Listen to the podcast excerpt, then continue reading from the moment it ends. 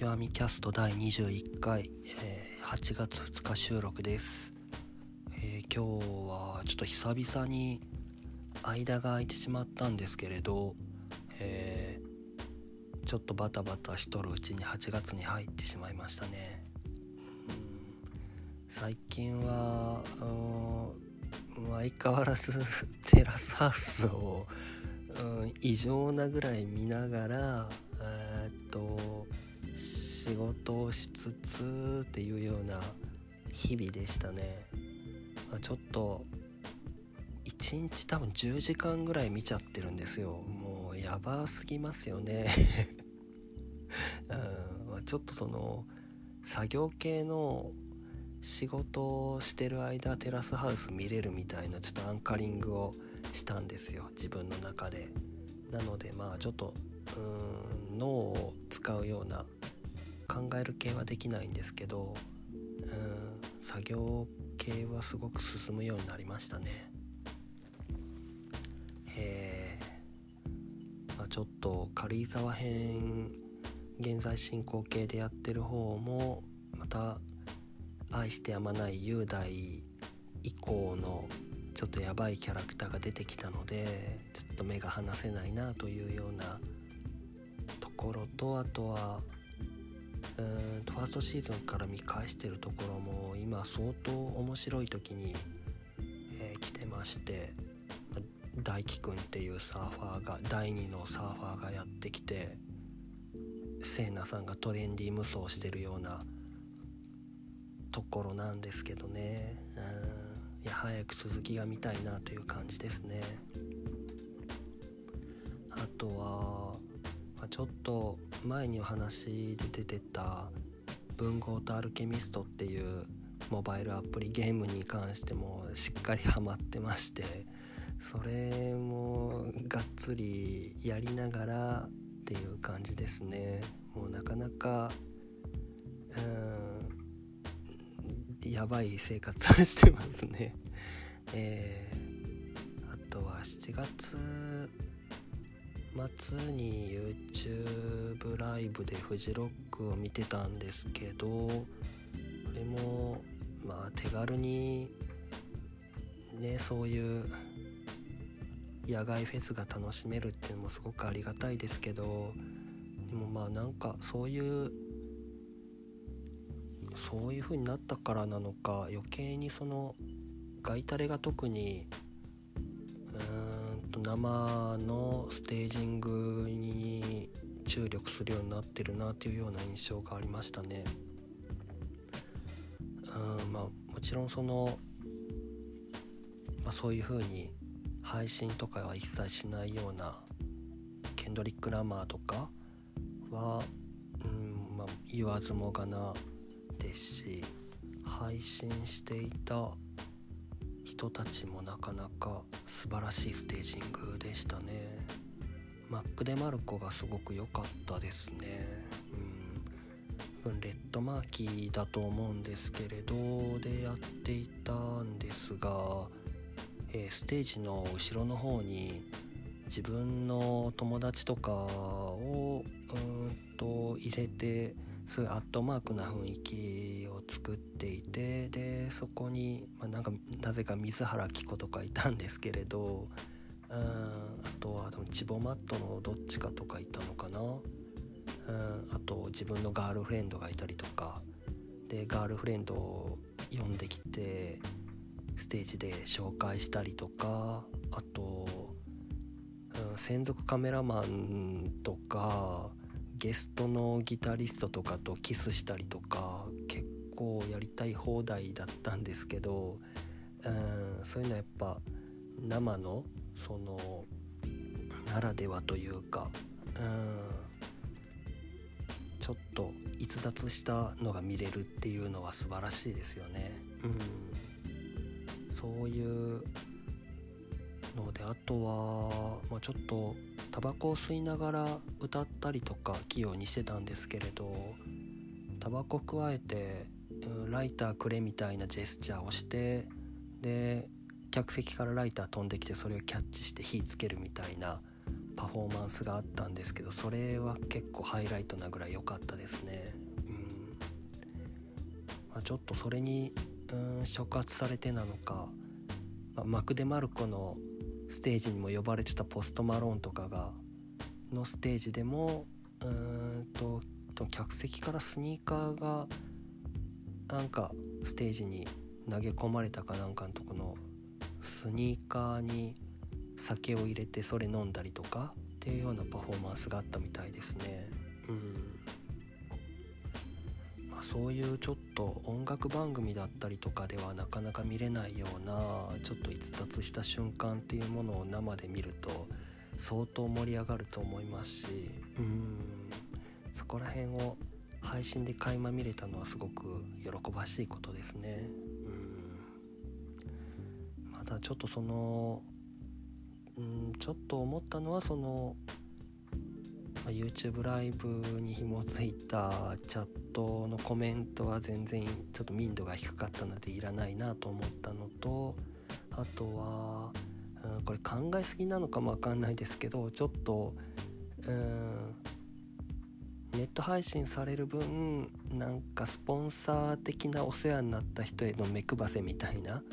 ものがなんかあるんじゃねえかって思っちゃったのでうん、考えすぎかもなんですけどうんファレルがすごいこんなに言うかねっていうぐらい2語のこと言ったりとか、うん、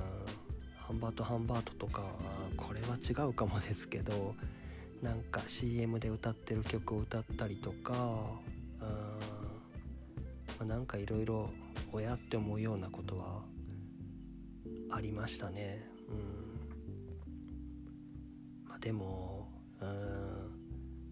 まあ、生で配信で見てるからこそ余計にこ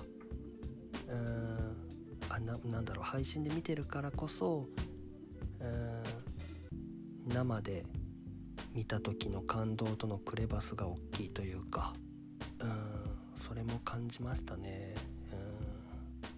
うん。いやまあちょっと次は僕も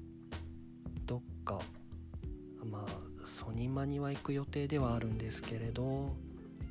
ちょっと野外でやっぱり何か見たいなっていう思いは強くなりましたね。あと音楽関係の話で言うとあとこの前豆腐ビーツが出してた「ラン」っていう曲がなかなか面白くてうんなんかすごく今の時代に合った曲を作ってるなと感じてうんすごくまああの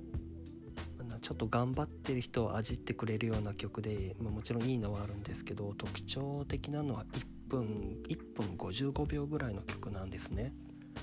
すごく短くてこれはなんかコマーシャルサイズなのかなと思ったら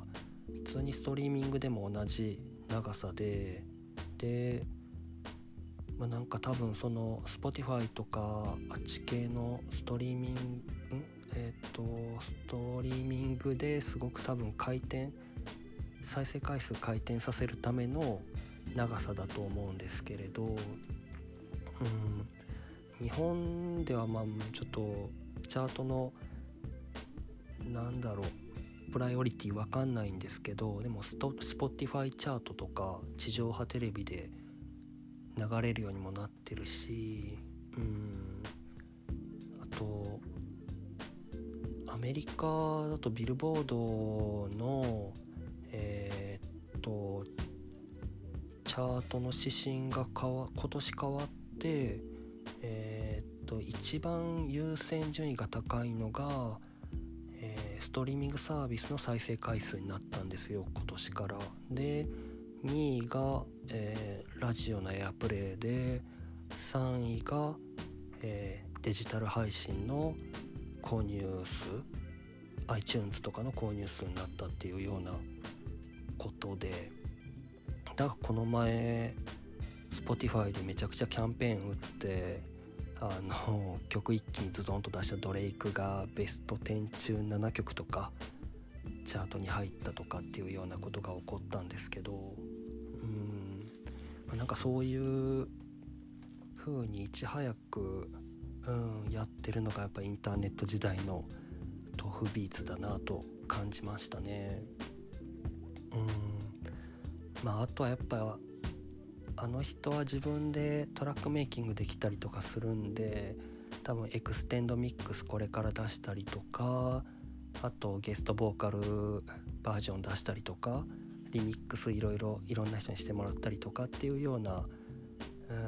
二次創作三次創作っていう風にしやすいような、うん、なんかワンパラグラフミュージックみたいな、うん、そんな曲だったのでなかなかいいなと思いました。今後もそのまあ、作られる曲というか評価される指針が変わっていくので売れる曲も変わってくるんだろうなとは思ってます。はい。あとは7月の終わりにちょうどなんか僕が7月誕生日っていうこととあとえー、っとですねタマっていうアーティストの「満月小唄」っていう曲がすごく好きででその中の歌詞にですね「えー、忘れられない7月の月のよ」っていうような歌詞が出てきてですね。でそこら辺もすごく好きなのでえっ、とちょっと毎年7月の満月の日に月光浴に行くようにしてるんですけどそれを一緒にあの行ってくれる友達と今年はちょうど台風過ぎ去って見えてたので葉山の方まで行ってきましてで夜の海に行って月を見るっていうような体験をしてきましたね。い。やなかなかいいもんですね。うん。それちょっと毎年うん。まあこう、まあ、ていくことって繰り返すことなので、まあ、その中で楽しみが一つでも多いとうん張りがあるじゃないですかうんなんでうん毎年この特別な日にはここに行くみたいなことをまあ、今年も1個ぐらい増やせたら嬉しいなとは思ってますね。えー、っと、まあ、その一緒にいた友達はすごく何て言うか自分の生き知ってる中で一番行動力がある人でうん先日もフジロックに行ってでちょうどその満月見に行った日に僕がちょっとあの徳島県の神山町がすごく良くて一回行ってみたいなみたいなことを言ってたんですけどで言ってたらもう今日あのメールが来て「うん、今徳島来たよ」とかっていう風に言っててはすごいなと。うんまあなんか本当にうん僕が うん東京から埼玉行くぐらいの感覚で新潟行ってうん静岡ぐらいまでや行ってみたっていう感覚で徳島に行ってるような感覚があってすごくあなんか僕もそうなりたいなと思いましたね。うん神山町はうんと、まあ、ちょっと地域復興みたいな意味でアートがすごく根付いてるような街なんですね。うんねアーティスト・イン・レジデンスだっけなっていう取り組みをしてて、えー、と毎年、えー、アーティストを招待してそこで多分2ヶ月3ヶ月ぐらい住んでもらってでその間にアート作品を街に残してもらうみたいな取り組みをしていてなんでちょっといろんな面白いようなものもあったりとかしてその中で町民だけしか入れない図書館っていうような作品とかがあってすごくいいなと思ってっていうような話をしてたんですけどうーんそういう街がちょっと日本全国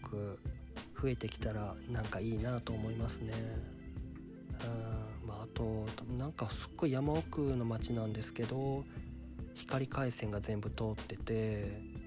結構、うん、多分結構都会の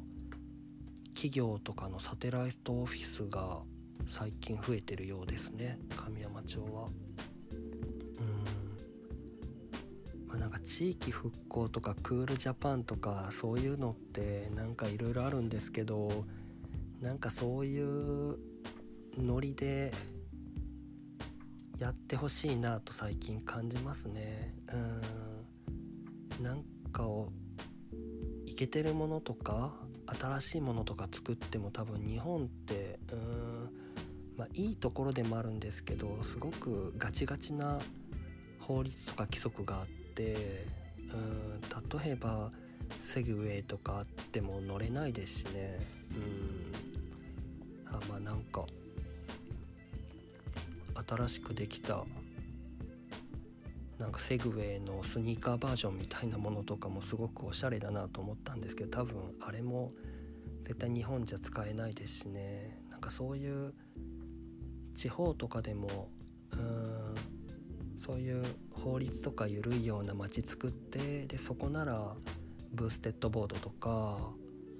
うん乗れたりとかちょっとサンフランシスコ的な街が日本とかにもあるとすごく